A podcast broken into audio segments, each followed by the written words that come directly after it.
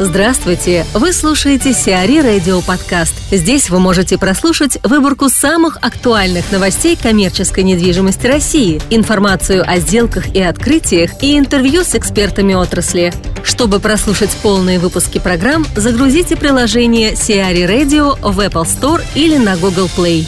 Корт Рос возвращает проект ЖК на Пятницком.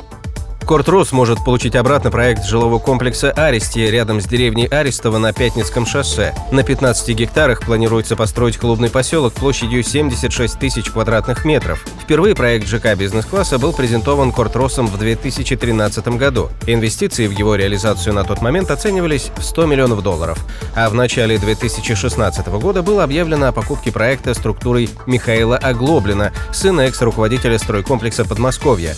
Однако сделка до сих сих пор не завершена из-за ухудшения финансовой ситуации нового инвестора. Возврат Аристи структурам Виктора Виксельберга является наиболее вероятным исходом, но окончательного решения о судьбе проекта еще не принято. Мария Котова, управляющий партнер компании Blackwood, рассказывает о жилье комфорт-класса и взаимоотношениях банков с застройщиками. Мария, расскажите, пожалуйста, что сегодня вкладывается в понятие комфорт-класс и чем такое жилье лучше экономичного и, соответственно, хуже новостроек бизнес-класса? И оправдана ли стоимость таких предложений? Сейчас, э, ну, мы помним, что комфорт-класс это было промежуточное понятие, которое появилось у нас в прошлый кризис восьмого года.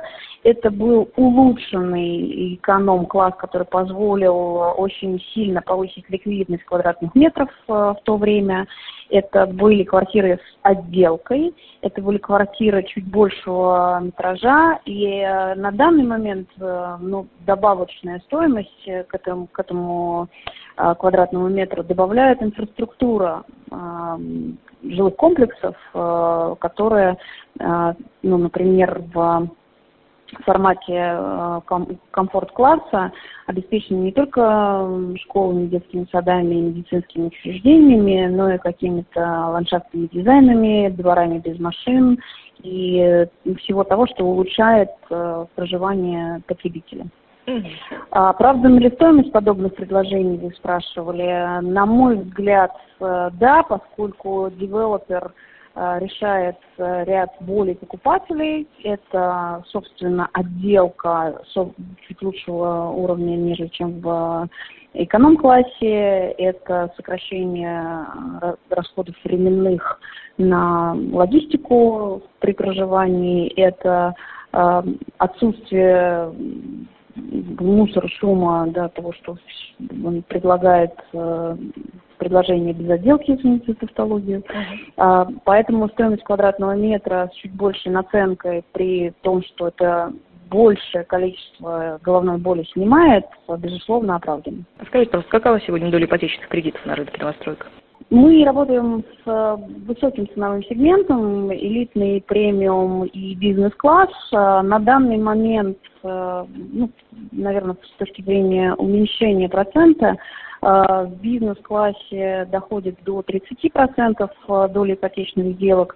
На элитном рынке это продолжают быть разовые сделки, поскольку и суммы ипотечных кредитов, соответственно, в разы больше. И тщательность рассмотрения документов а, у банков при таких больших суммах гораздо больше, но и требования к заемщикам чуть выше, нежели чем при приобретениях а, комфорта и бизнес-класса. А какие есть ограничения риски в работе банков с заемщиками и застройщиками? Ну, информационное поле много в последнее время раз обращалось к вопросу работы застройщика и банка.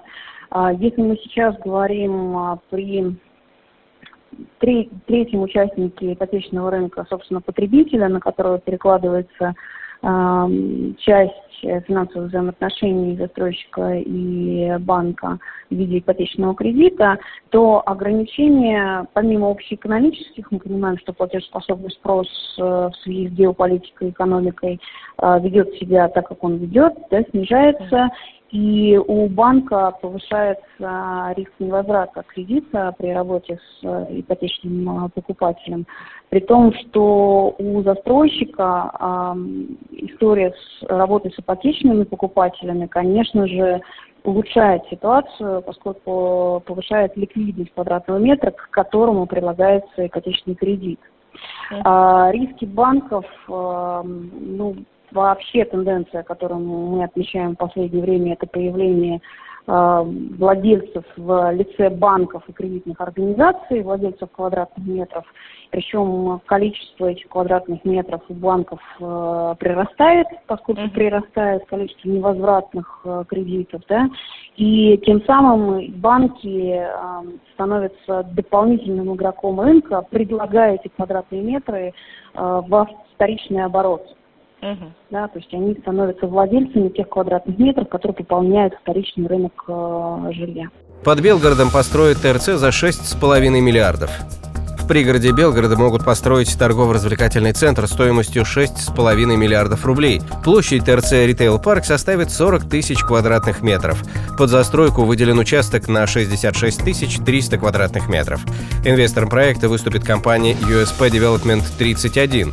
На строительство первой очереди проекта планируется направить около полутора миллиардов рублей. Ее ввод в эксплуатацию намечен на первую половину 2018 года. Вторая очередь обойдется компании в 5 миллиардов Построит ее к 2021 году. Компания ООО USP Development 31 зарегистрирована в Белгороде в 2014 году. Она является дочкой московского ООО СК USP. Бутово Мол получил разрешение на ввод. ТРЦ Бутово Мол в деревне Язово Новой Москвы получил разрешение на ввод в эксплуатацию. Инвестором и девелопером проекта является MD Group. Консультантами по сдаче в аренду помещений торгового центра выступают компании «Магазин магазинов» и «Найт Фрэнк». Согласно данным «Магазин магазинов», общая площадь ТРЦ Бутово Мол составит 143 тысячи квадратных метров, аренда пригодная 54 тысячи квадратных метров. Заполняемость арендаторами на сегодняшний день порядка 60%. В середине декабря текущего года в составе ТРЦ откроется гипермаркет «Лента» с прикассовой зоной, а целиком запустить объект в работу планируется во втором квартале 2017 года. Аккор Hotels открыл комплекс на Киевской. Группа Accor Hotels официально открыла свой самый большой в России гостиничный комплекс, в составе которого начали работу отели брендов «Новотель», «Ибис» и «Адажо». С открытием комплекса «Киевский» количество отелей под управлением группы в России, Грузии и СНГ достигло 42. Фонд гостиницы «Новотель Москва-Киевская» составляет 202 номера, а даже у Москва-Киевская включает 149 номеров и 350 номеров предлагает гостям «Ибис Москва-Киевская». Инфраструктура комплекса включает бар, два ресторана, конференц-центр и оздоровительный центр с бассейном. Сиари Радио. Эксклюзивные рубрики «За и против», «Ноу-хау», «Ремейк», «Новые форматы». Слушайте в полных выпусках программ в приложении Сиари Radio. Приложение доступно в Apple Store и на Google Play. Более подробная информация на сайте siari.ru slash radio.